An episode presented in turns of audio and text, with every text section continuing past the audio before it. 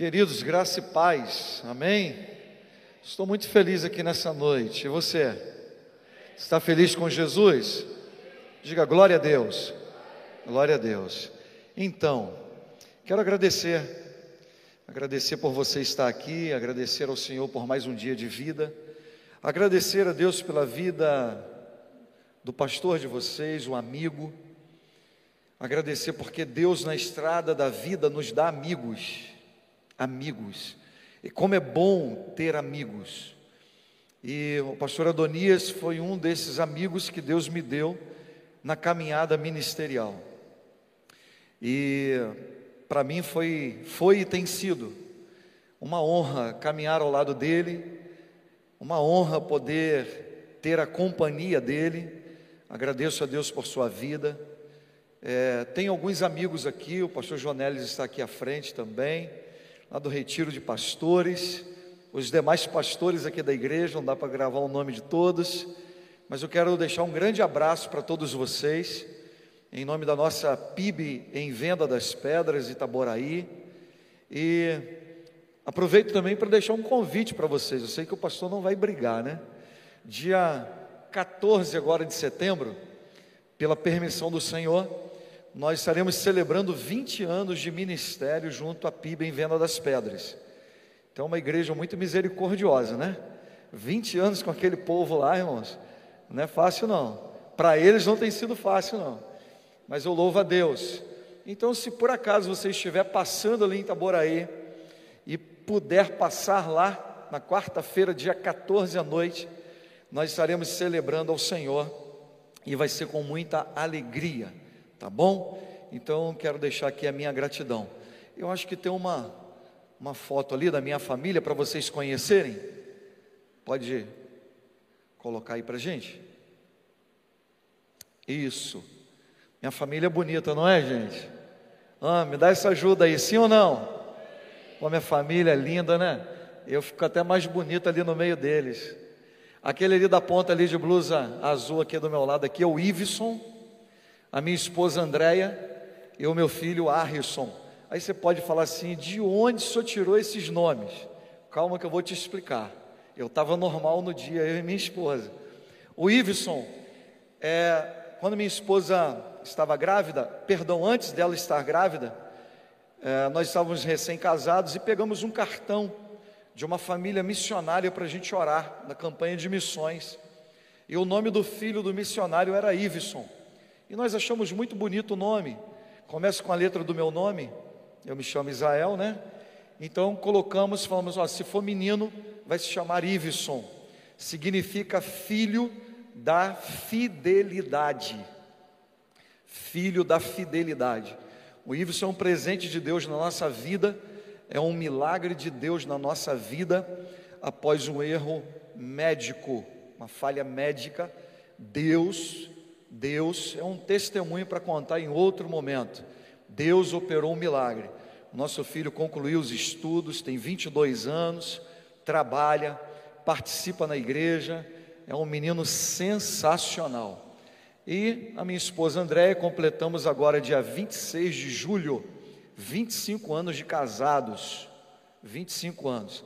Aquela época que a gente começou a namorar, não tinha essa lei todinha aí, né, da, da, da do menor, uma lei mais, mais rígida. Então, quando nós começamos a namorar, ela tinha 14 anos. Mas calma, porque eu também era novinho, eu tinha 16. Continuamos jovens, né? Um foi ajudando a criar o outro. Tivemos um namoro santo na presença do Senhor, graças a Deus. E hoje temos 25 anos de casados. E aquele ali ao lado da minha esposa é o Harrison, que significa comandante de um exército, ou aquele que lidera o Harrison, ele, nós tiramos o nome é, quando nós estávamos assistindo uma programação evangélica e tinha lá na legenda o nome Harrison e nós achamos bonito. Não tentamos o terceiro filho, nós gostaríamos muito, a nossa expectativa era de ter uma menina, mas não foi possível pela saúde da minha esposa. Então, essa é a nossa família e Deus nos deu, e eu sou muito feliz e muito grato a Deus pela família que Ele me deu. Não é perfeita, mas é a minha família e luto por ela todos os dias. E eu entendo que, como a minha família também é a sua família, lute por ela, ore por ela, viva as melhores experiências da sua vida com ela, porque ela é a bênção de Deus que Deus trouxe até você. Amém? Glória a Deus. Glória a Deus. Então eu quero orar com você. Convido você a curvar a sua cabeça, porque logo após ler a palavra em Atos, livro de Atos, nós estaremos refletindo um pouquinho à luz desse texto. Então eu quero orar com você nesse momento. Pai Santo, muito obrigado por essa noite, onde podemos juntos aqui compartilhar da tua palavra em forma de adoração, de oração e agora na ministração, a exposição da tua palavra. Espírito Santo traz luz à nossa mente. Espírito Santo ilumina nossa mente, nos dê entendimento sobre tudo que o Senhor quer nos falar aqui. Pai, aqui está a tua igreja reunida.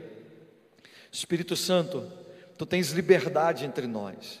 Fique à vontade entre nós, ministre o teu querer sobre a vida de cada um aqui e aqueles que nos acompanham pela transmissão deste culto. Nós assim te agradecemos, te suplicamos, no nome de Cristo Jesus. Amém. Amém, queridos? Amém. Glória a Deus. Abra sua Bíblia no livro de Atos.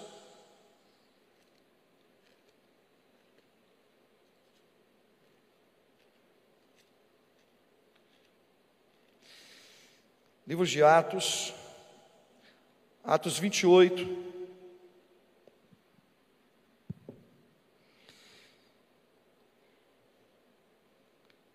Falar que eu fui muito bem recebido aqui é redundante, porque essa já é a terceira vez que eu venho aqui.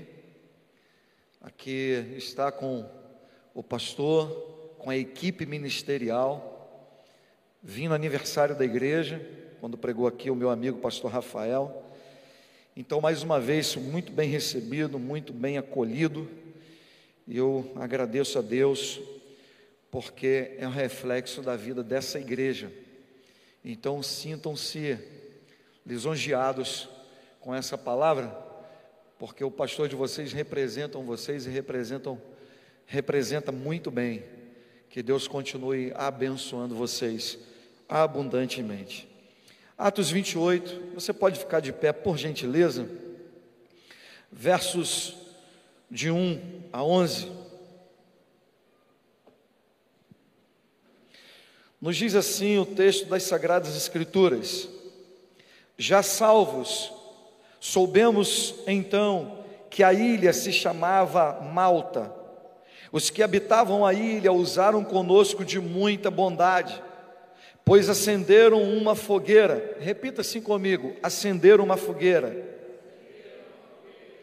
E nos abrigaram a todos por causa da chuva que caía e do frio, enquanto Paulo ajuntava um feixe de gravetos. Diga assim comigo: um feixe de gravetos. E os colocava sobre o fogo uma serpente. Diga assim: sobre o fogo uma serpente. Amém? Fugindo do calor, prendeu-se a sua mão.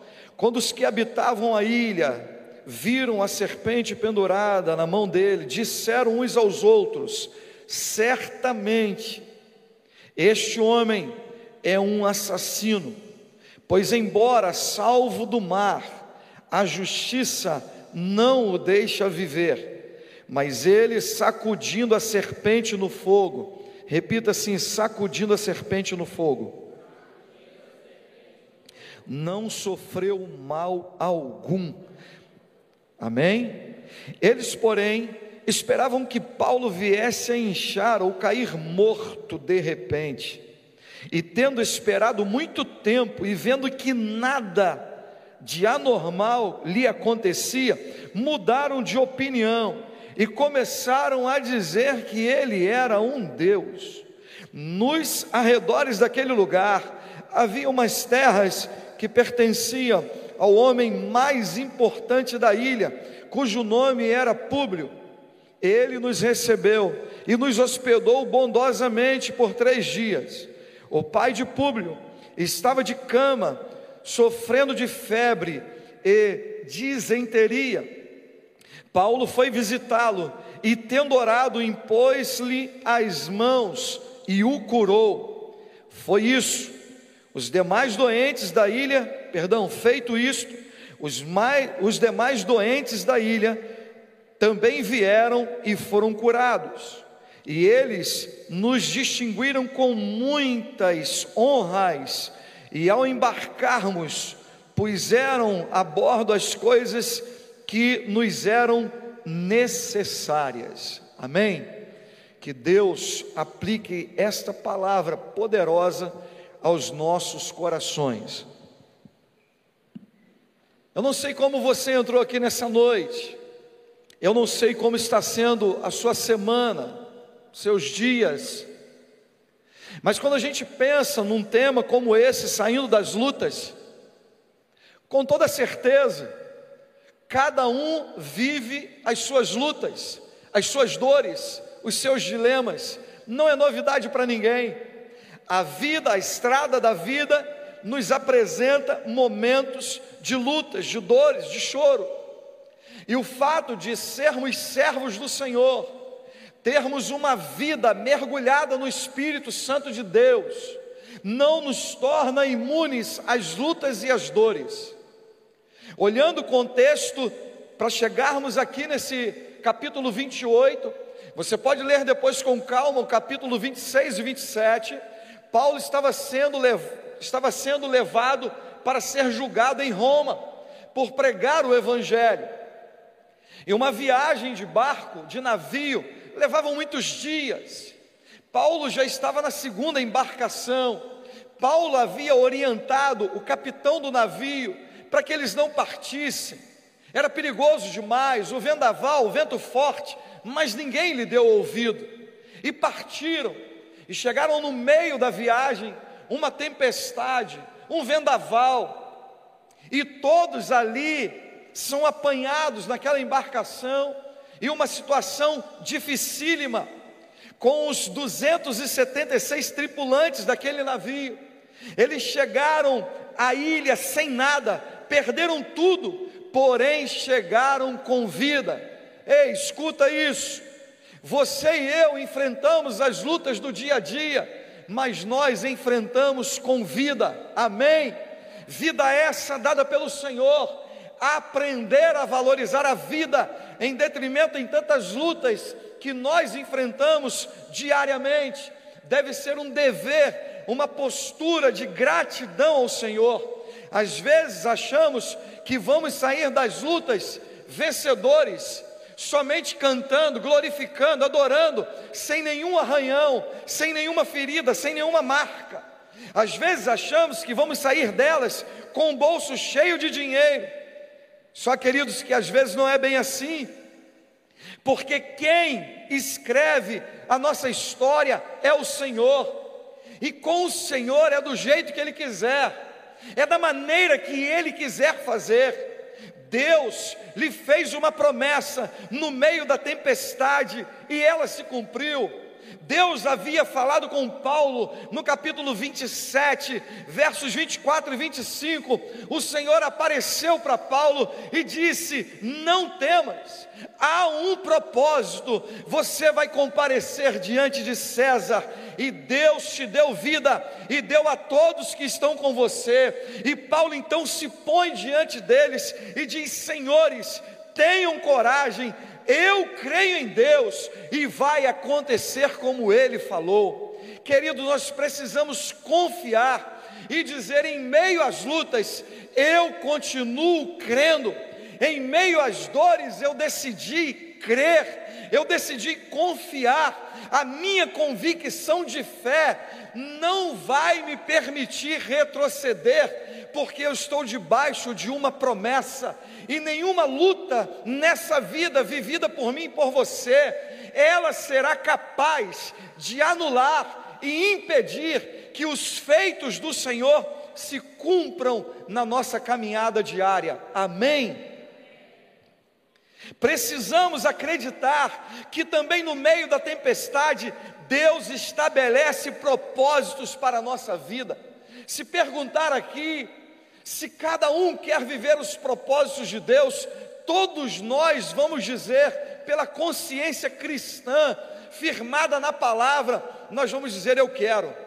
Eu quero viver os propósitos de Deus, eu quero andar pelos propósitos de Deus, porque quando vivemos os propósitos de Deus, certamente viveremos as promessas.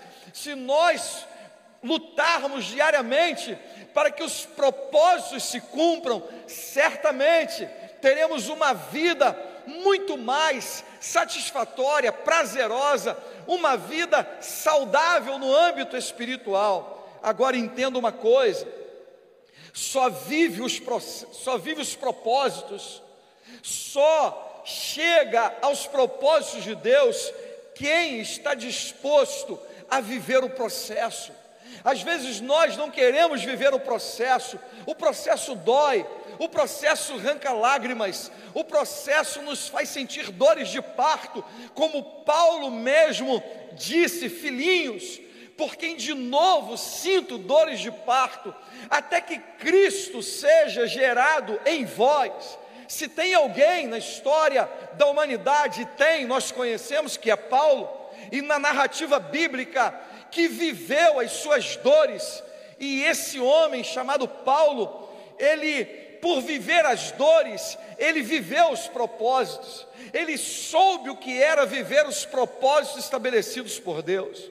Às vezes nós estamos quase lá, os propósitos se cumprindo, estamos quase lá, a promessa chegando, estamos quase lá, a vitória chegando, mas no meio do processo a gente desiste, a gente acha que Deus não está nele, a gente acha que Deus nos abandonou, então nós retrocedemos, nós voltamos atrás, nós precisamos caminhar de forma, de forma firme e constante, seguindo o processo estabelecido pelo Senhor. Enfrente o processo e você viverá os propósitos. Se Deus assim quiser, Ele levanta até uma tempestade para nos posicionar e nos levar para o centro da vontade dEle. Você precisa acreditar, mas no agir de Deus e fazer o que Ele te pede. Nós precisamos acreditar que Deus está agindo na história. Nós precisamos crer que Deus não é indiferente às nossas lutas. Existem lutas travadas no mundo espiritual e elas se serão vencidas com armas espirituais. Então é hora de buscar, de crer, de consagrar, de nos prostrar cada dia mais e buscar em Deus alimento para a nossa fé e para a nossa alma. Precisamos acreditar. Veja, olha o cenário. Olha o cenário, mesmo Paulo tendo dito: não devemos partir.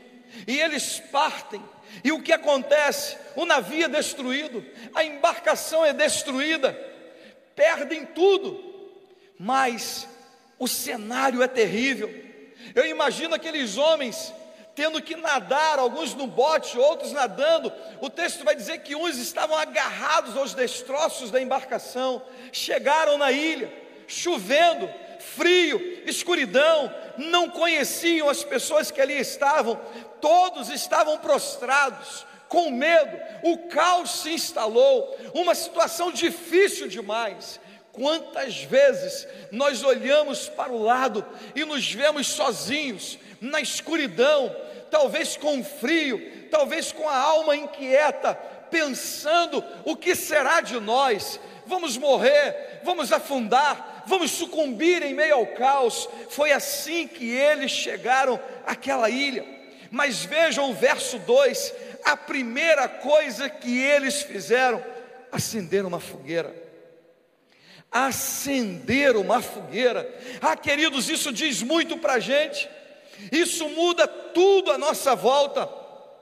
Eles acabaram de chegar de um grande vendaval, de um naufrágio, de dias difíceis, mas olha aqui o segredo. O segredo está aqui. O segredo que eles tiveram não foi entrar na caverna, não foi ir para o mundo da murmuração e da reclamação, não foi ficar apontando os culpados. O segredo para superar as lutas, as dificuldades e vencer foi acender uma fogueira, ou seja, devemos procurar estar perto daquilo que pode aquecer a nossa fé, daquilo que pode aquecer o nosso coração, daquilo que pode tornar a nossa alma ainda mais leve e dependente do Senhor. É muito comum diante das dores desse tempo, é muito comum diante de uma traição, diante de algo que não foi agradável aos nossos olhos, nós nos encolhermos, fugir e buscar o nosso canto, onde a gente vai ficar ali sem que ninguém nos incomode. É muito natural que a gente entre na nossa caverna, é muito natural que a gente se isole, mas não foi isso que fizeram. Acenderam uma fogueira. O que aquece a sua vida? O que aquece o seu coração? devemos buscar em todo tempo esse segredo poderoso. Procure estar perto daquilo que pode aquecer a sua vida, aquilo que pode iluminar o seu caminho. Não só aquecer, mas trouxe luz. Um lugar escuro, frio, molhados. Uma situação caótica. E ali agora está uma fogueira acesa para não só tratar o corpo o físico e preservar a vida, mas para tornar aquele ambiente claro. Tem hora que nós estamos caminhando na densa escuridão, tem hora que os nossos pés estão vacilantes, porque os nossos olhos não conseguem enxergar o caminho. Por isso o salmista disse com muita propriedade: lâmpada para os meus pés e a tua palavra, e luz para os meus caminhos. Quando nos falta a palavra, quando nos falta intimidade com a palavra, quando nos falta o conhecimento da palavra, fatalmente nós andaremos nas trevas, nós andaremos na escuridão e teremos tudo para errar. Ah, queridos, nós devemos nos aproximar da fogueira. O que é isso, pastor? Ande com gente que ore mais do que você. Você está desanimado? Fuja de quem não anda com Deus. Você está cabisbaixo? Fuja de quem não tem intimidade com o Espírito Santo. Ande com gente que ore mais do que você, gente que lê mais a Bíblia do que você, gente que tem experiência com Deus, gente que pode aquecer a sua alma. Faça isso, faça isso, mas via de regra, nós procuramos pessoas que vão lamentar igual a nós, nós vamos procurar pessoas onde o nível de fé está lá embaixo, o tanque está vazio, elas não têm nada para contribuir, muitas delas vão nos arrastar para o seu submundo de distanciamento, esfriamento, indiferença. Ande com gente que ame o Senhor, que tem experiências com o Senhor. Ande com quem está acima e ajude aquele que está abaixo a chegar com você. Não ande com quem está indo para trás, ande com quem está indo para frente. Ande com gente que entende que a luta nos ajuda a crescer e não vive murmurando. Talvez o Senhor permitiu essa luta na sua caminhada hoje para que você desfrute dos propósitos amanhã.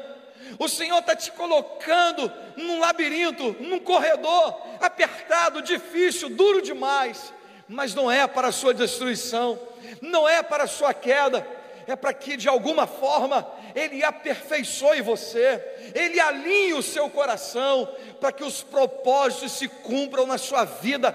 Você vai sair dessa luta com uma fé mais consistente, mais profunda na presença do Eterno, amém, queridos? Olha o outro segredo, verso de número 3. Enquanto Paulo juntava um feixe de gravetos, não basta acender uma fogueira, você precisa ter atitude de fé. Paulo começa a catar gravetos. Eu imagino o cenário: 276 tripulantes, ninguém morreu, porque o Senhor se revelou para Paulo e disse: Paulo, não temas, há um propósito, o processo vai ser um naufrágio, o processo vai ser doloroso, mas você vai chegar lá não temas, ninguém vai morrer, ninguém vai se perder nesse navio. E Paulo, quando chega ali, Paulo vai fazer a parte dele, Paulo não fica apontando o dedo. Paulo poderia ter ido ao capitão do navio e ter dito para ele: Eu lhe avisei, eu falei com você, eu disse para não partir, você não me ouviu, olha o que aconteceu. Se vira, dá o seu jeito. Às vezes nós permitimos que isso aconteça no nosso âmbito familiar, às vezes permitimos que isso aconteça no ministério, quando as decisões são tomadas, quando as coisas são resolvidas no ambiente familiar, de repente era a opinião da esposa, ou a opinião do marido, e por algum motivo a coisa não aconteceu naquele momento, não é hora de arrumar culpados, mas é hora de dar a nossa contribuição para que o problema seja resolvido. É hora de dar as mãos e dizer: não, nós vamos vencer, nós vamos vencer, juntos nós vamos vencer. Nós vamos conseguir superar a crise, nós vamos conseguir superar esse momento, nós venceremos, porque juntos nós somos mais fortes. Paulo começa a fazer a parte dele, ele começa a catar gravetos. Talvez os demais estejam ali sentados, talvez alguns assustados, atônitos, sem saber o que fazer, talvez alguns em estado de choque, chorando, talvez outros reclamando, murmurando.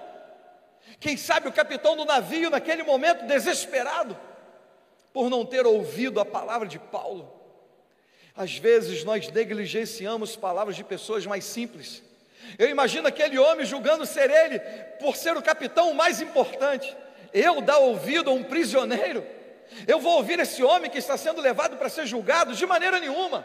Eu sou o cara, o comandante sou eu. Tem hora que nós temos que aprender a ouvir.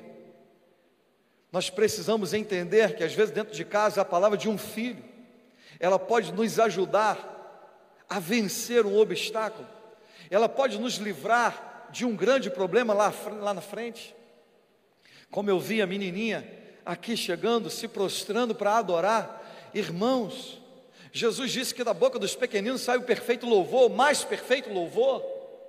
Nós precisamos dialogar dentro da nossa casa para que a tempestade, o caos não se instale.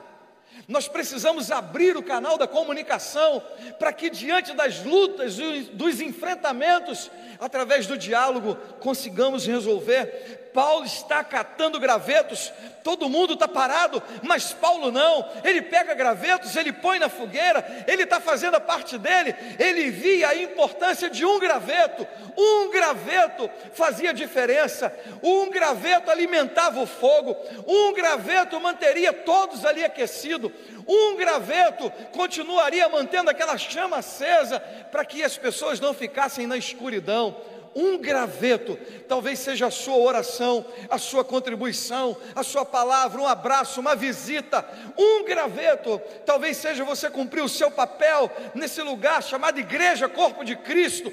Um graveto, ele não é insignificante. Para nós, a gente olha um graveto e diz assim: está seco, está seco, não serve para nada. Pode quebrar e jogar fora, a planta morreu, a árvore secou, não tem serventia alguma.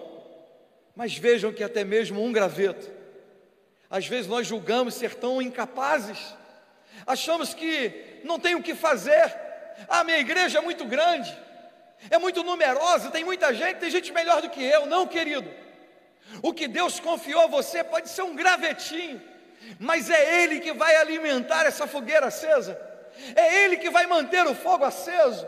Talvez lá na sua casa, só você é de Jesus nesse momento, mas você é esse graveto para que o fogo santo do Senhor continue aquecendo a sua família, continue aquecendo o coração da sua casa.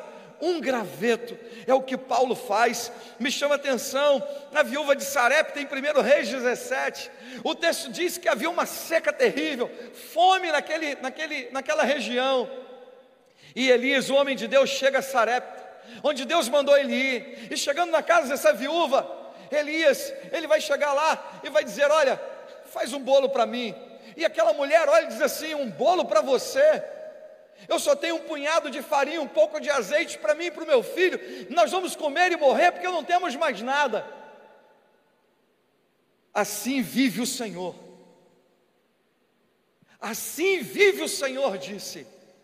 Ela foi lá e fez, e através da fé daquela mulher, através da obediência e da submissão, diz-nos o texto que a farinha não se acabou, o azeite não acabou, e houve até que viesse chuva, porque aquela mulher estava catando gravetos, aquela mulher não desistiu, mesmo tendo um punhadinho de farinha em casa, um pouquinho de azeite, mas o Senhor, mediante a fé daquela mulher, manda Elias ir à sua casa para abençoá-la. O homem de Deus é para abençoar vidas. Você, como homem de Deus e mulher de Deus, existem pessoas catando gravetos, existem pessoas dizendo para si mesmo: é a última tentativa, é o último momento, é a minha última esperança, não há mais jeito, não tenho o que fazer então que seja você um homem de Deus na vida de quem cata gravetos para abençoar. Escolha abençoar, escolha abençoar. Essa mulher valorizou o que tinha, ela fez a parte dela, um graveto só vai fazer toda a diferença. Não fique esperando coisas mirabolantes acontecer, nas mínimas coisas Deus está agindo nas nossas atitudes, por menores que sejam, por mais insignificantes que nós achamos que sejam, mas é ali, o cerne da questão é a obediência. Se não formos obedientes nas coisas menores, não seremos nas maiores. Se não formos fiéis no pouco, não seremos no muito. Que se cumpra em nós a vontade do Senhor e que haja em nós o espírito de submissão total a Ele, e saber que aquilo que Ele coloca nas nossas mãos, ainda que julgamos ser tão pouco, tão insignificante, que haja um entendimento que o fogo não se apagará e o Senhor vai fazer com que esse fogo perdure por muito tempo. Esse graveto pode ser uma palavra liberada nessa noite, pode ser uma oração feita aqui nesse lugar, e o Senhor está agindo lá naquela casa, está agindo no coração daquele sobre quem você orou. Esse graveto pode ser os seus joelhos se dobrando aqui, pode ser as suas mãos erguidas diante de Deus. Fato é que o Senhor pôs nas nossas mãos nessa noite pelo menos um graveto. Amém ou não? E você vai sair daqui nessa noite dizendo: esse fogo não vai se apagar, ele vai aquecer a minha vida.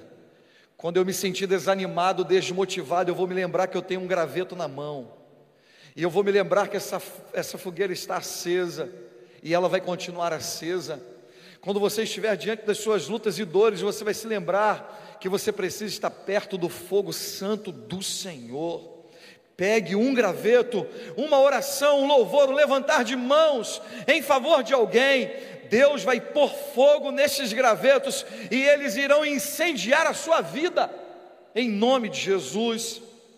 Verso 3: como nós estamos lendo, enquanto Paulo juntava um feixe de gravetos e os colocava sobre o fogo, uma serpente fugindo do calor prendeu-se a sua mão.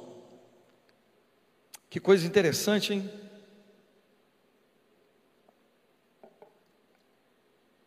Enquanto apanhava os gravetos, uma serpente enrola no seu braço. Querido, entenda uma coisa: ela não deu o bote, ela não ficou preparada para dar o bote, ela veio e enrolou em seus braços, em seu braço. Quando a gente se aproxima do fogo e tem uma atitude para mudar a nossa vida e o ambiente onde nós estamos, haverá sempre uma serpente para se manifestar. Se Paulo estivesse no canto dele, não teria serpente. Se Paulo continuasse no meio da turma sem fazer nada, não teria serpente.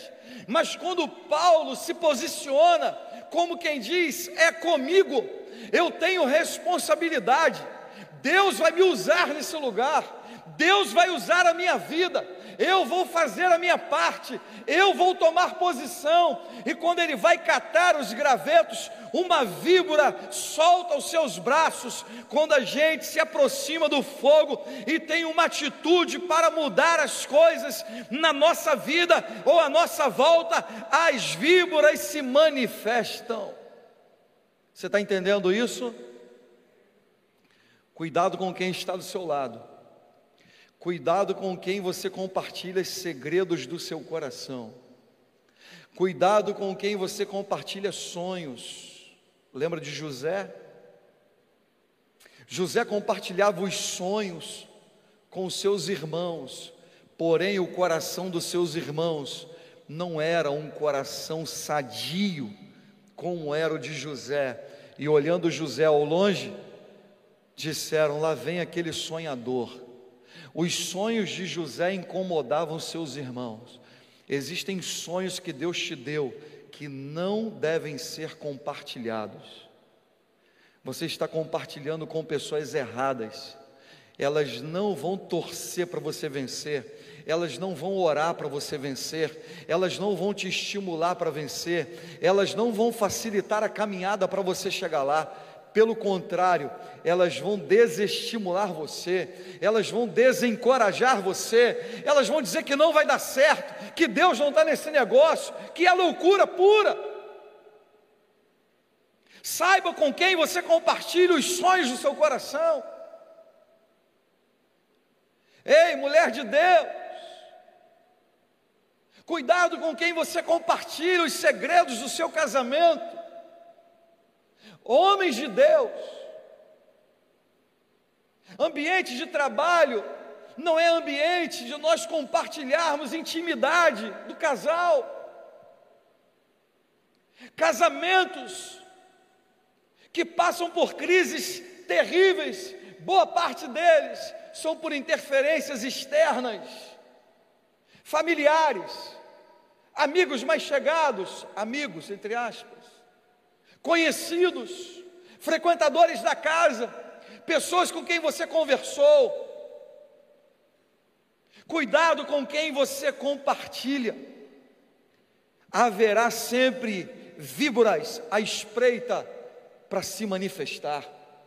Quando você estabelece um propósito no coração dizendo: Eu servirei ao Senhor, eu quero ter uma vida de santidade, de engajamento na obra, eu vou servir ao Senhor, eu vou mudar a história da minha vida. Saiba de uma coisa: você está comprando uma briga no mundo espiritual, mas não é para você ter medo e retroceder, é para você seguir em frente, porque as vibras se manifestam não só na terra, mas também as vibras do inferno. Quando você tem uma atitude de santidade, quando você busca o um namoro santo, quando você busca ter um procedimento honesto, íntegro, correto, quando você diz para você mesmo e compartilha com quem está à sua volta que a sua vida mudou, você está focado, você quer agradar o coração do Pai, você vai ver que o inimigo vai se levantar, mas ele se levanta para cair. Não tenha medo, não retroceda, fique firme.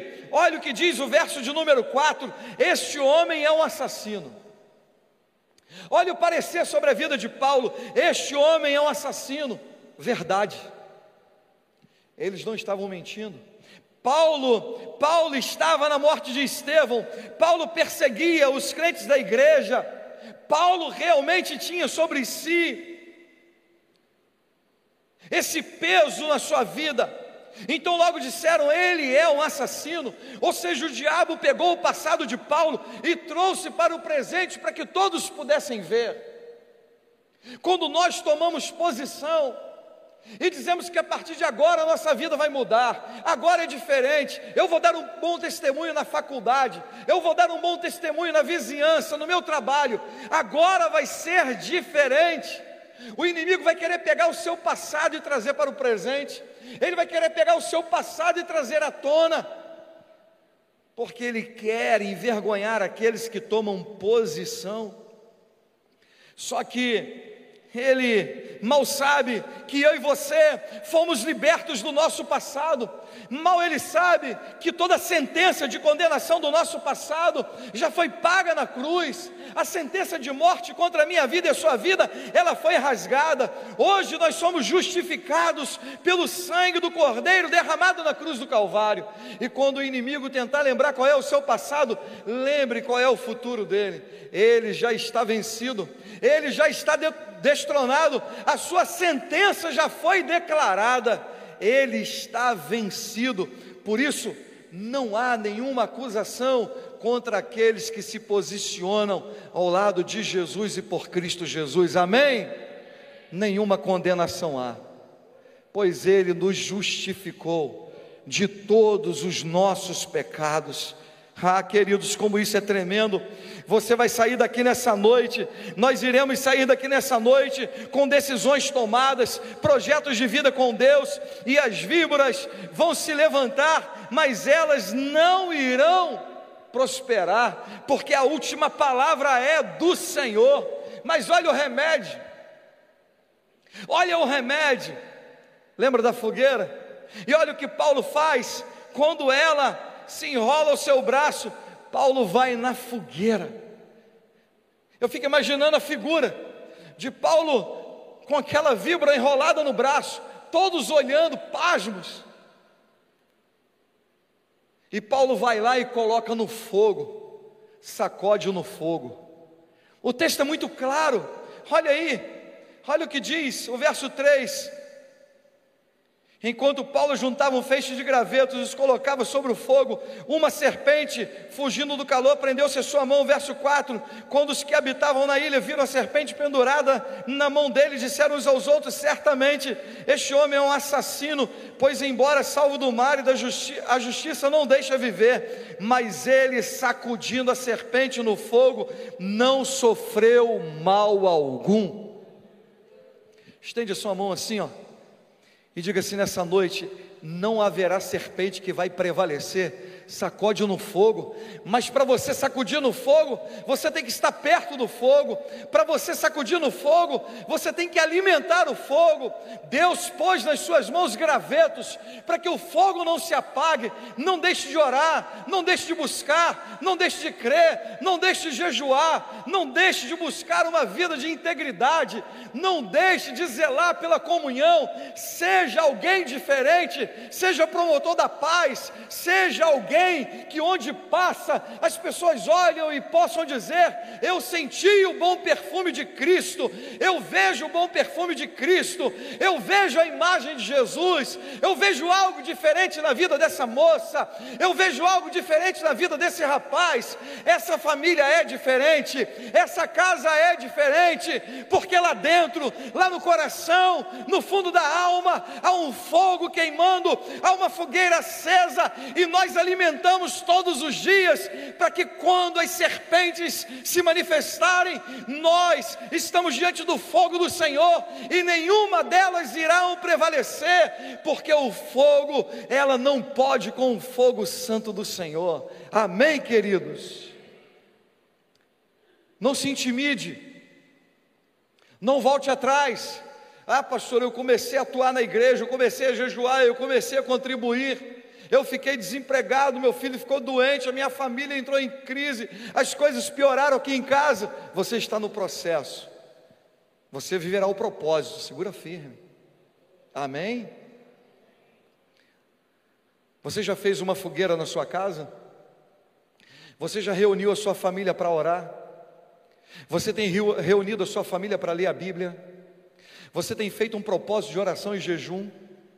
Você tem alimentado essa fogueira catando gravetos todos os dias. Você tem fugido das más companhias.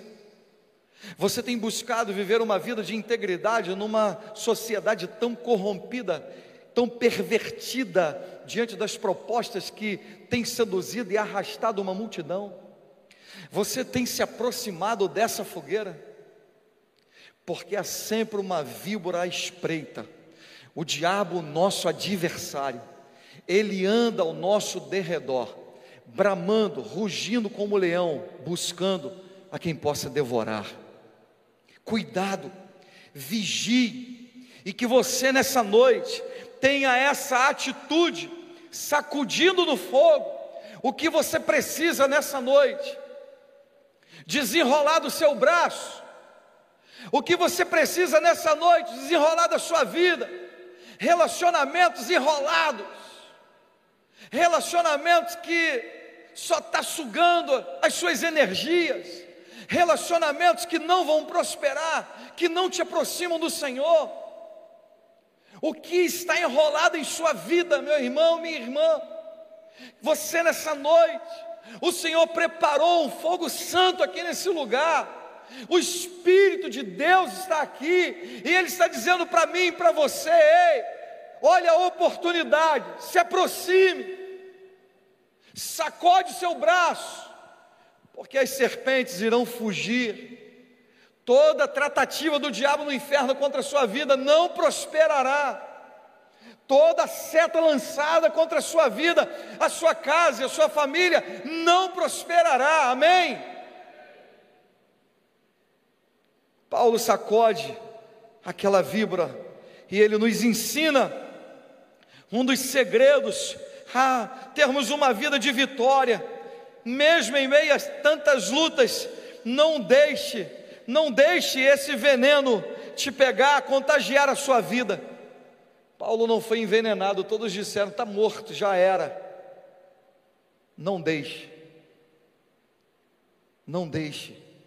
Paulo ficou apreensivo. Às vezes nós ficamos apreensivos, mas não deixe envenenar a sua vida. Não deixe você ter pensamento, pensamentos perversos. Não deixe que o seu coração venha nutrir raiz de amargura. Não deixe. O diabo quer envenenar você. Satanás não desistiu da minha vida e da sua vida. Ele tenta causar oposição, nos, nos colocar contra a vontade do Senhor, contra a vontade do Espírito Santo. Não deixe, não deixe, em nome de Jesus. Amém. Deus vai levantar alguém aqui para te ajudar. Deus levantou Paulo para ajudar aqueles homens, nenhum mal prevalecerá, pois Deus é contigo. Verso de número 6: Eles, porém, esperavam que Paulo viesse a inchar e cair morto. E tendo esperado por muito tempo e vendo que nada de anormal lhe acontecia, mudaram de opinião. É Deus que vai dar a palavra final. Essa luta ela vai ser vencida com armas espirituais. Não queira trazer sobre a sua vida armas carnais, mas busque no Senhor armas espirituais. Paulo, eu finalizo. Paulo entrou nessa ilha como escravo, como prisioneiro, perdão, e agora ele está aqui como um sobrevivente, porém Deus abriu as portas das oportunidades, do verso 7 ao verso 10. Depois que viram que Paulo não morreu, levaram Paulo à casa do homem mais rico que estava doente. Agora, Paulo, de prisioneiro, julgado, sentenciado, Paulo, aquele que não teve voz alguma diante do comandante no navio, agora é visto de maneira diferente. E Paulo é levado à casa do homem mais rico daquela ilha. E ao chegar lá, aquele homem enfermo, Paulo ora, impôs as mãos sobre ele. Aquele homem é curado, ele é restaurado. Querido, entenda uma coisa: por mais que hajam pensamentos e palavras contrárias contra a minha vida e a sua vida, o parecer tem que ser do Senhor. Por mais que digam coisas a seu respeito, não permita permita que esse veneno aterrorize você, inquiete a sua alma, envenene o seu espírito e saiba que Deus, no final do processo, Ele vai revelar o propósito. E Paulo agora está ali orando, pregando, e todos se converteram. Aquela tempestade não foi para a morte, aquele naufrágio não foi para a morte, foi para a conversão de muitos. A sua luta não é para a morte, as suas batalhas não são para a morte morte. O que você está enfrentando hoje não é para te destruir, mas é para edificar a sua fé, abençoar a sua família, abençoar o ministério, abençoar a igreja, abençoar uma multidão, e você precisa crer nisso. Paulo recebeu honrarias, puseram tudo a bordo, sobre tudo que eles precisaram, houve restituição. Ouça uma coisa: nenhum de nós, crendo no Senhor, nenhum de nós buscando no Senhor, sairemos de qualquer luta sem que os danos sofridos nela não sejam reparados pelo Senhor. Se não reparados aqui em vida, já estão sendo reparados na eternidade, porque a glória eterna é infinitamente maior do que qualquer honraria e glória dessa vida. Não troque uma caminhada por um tempo aqui, por aquilo que o Senhor já reservou para mim e para você na eternidade. Sabendo, disse Paulo, que a nossa leve e momentânea tribulação produzirá em nós um peso de uma glória eterna. Como você entrou aqui? Quais são os gravetos que você tem nas mãos?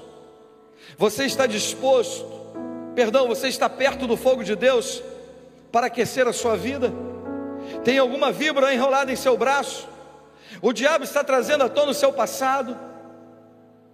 Você crê que Deus é o Deus de novas oportunidades? Deus permitiu que você chegasse até aqui para mostrar que Ele é o Deus que faz o impossível acontecer.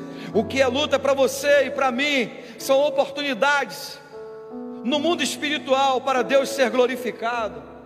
Deus está pondo fogo na nossa vida nessa noite, aquecendo o nosso coração, a nossa alma, a nossa fé e repreendendo todo tipo de vibra que tentar se manifestar ou se levantar contra a nossa vida. Qual tem sido a sua luta? Qual tem sido a sua causa? Qual tem sido as suas questões? Coloque diante do Senhor, porque para Ele não há causa perdida. Para Ele não há causa perdida. Eu quero orar com você, querido. Eu quero orar por você. Talvez você entrou aqui nessa noite como aqueles tripulantes que chegaram naquela ilha de noite, frio, chovendo molhados, com fome, assustados, talvez sem nenhuma esperança, vamos morrer. E de repente, vieram pessoas e colocaram, fizeram uma fogueira para aquecê-los. Deus sempre levanta alguém para abençoar você. E Paulo tomou posição. O que define a nossa caminhada nem sempre é o que a gente sabe o que define a nossa caminhada é o que a gente decide. A gente sabe muitas coisas, a gente conhece muitas coisas na Bíblia, temos conhecimento sobre muitos assuntos na Bíblia, mas nada vai mudar se nós não tomarmos posição diante daquilo que a gente já sabe. O que está faltando na minha vida é tomar mais posição. O que está faltando para que a minha vida seja mais plena do, do Espírito Santo é que eu me posicione mais. Conhecimento você tem.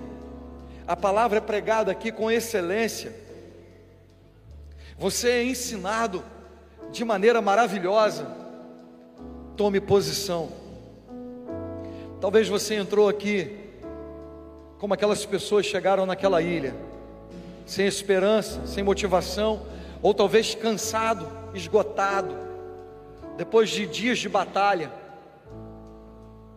Talvez você esteja aqui e mesmo estando trabalhando como Paulo estava, você é surpreendido por um ataque, ataque de uma víbora. Talvez uma palavra dura, talvez um comportamento ruim que te feriu, te entristeceu. Talvez um levante do inimigo dentro da sua casa contra um filho, contra um familiar. Talvez da área da saúde, saúde física, emocional ou espiritual. Mas a verdade é todos os dias, o inimigo tem estado à espreita. O que devemos fazer? Alimente o fogo, não deixe ele apagar, porque é através do fogo que você terá defesa contra as serpentes que se manifestam, porque você vai estar com o coração aquecido, a sua vida cheia do Espírito Santo o coração tratado e cheio de Deus. Então, enquanto nós seremos ministrados por essa canção, Quero pedir a você, por gentileza, você pode se colocar de pé. Eles vão cantar a primeira parte e a gente pode orar, ok? E se você desejar e algo que está no seu coração e você quer colocar no altar do Senhor, eu te convido por gentileza, vem aqui à frente para a gente orar. Vem aqui à frente nessa noite para a gente colocar diante do Senhor a sua causa, a sua questão, em nome de Jesus.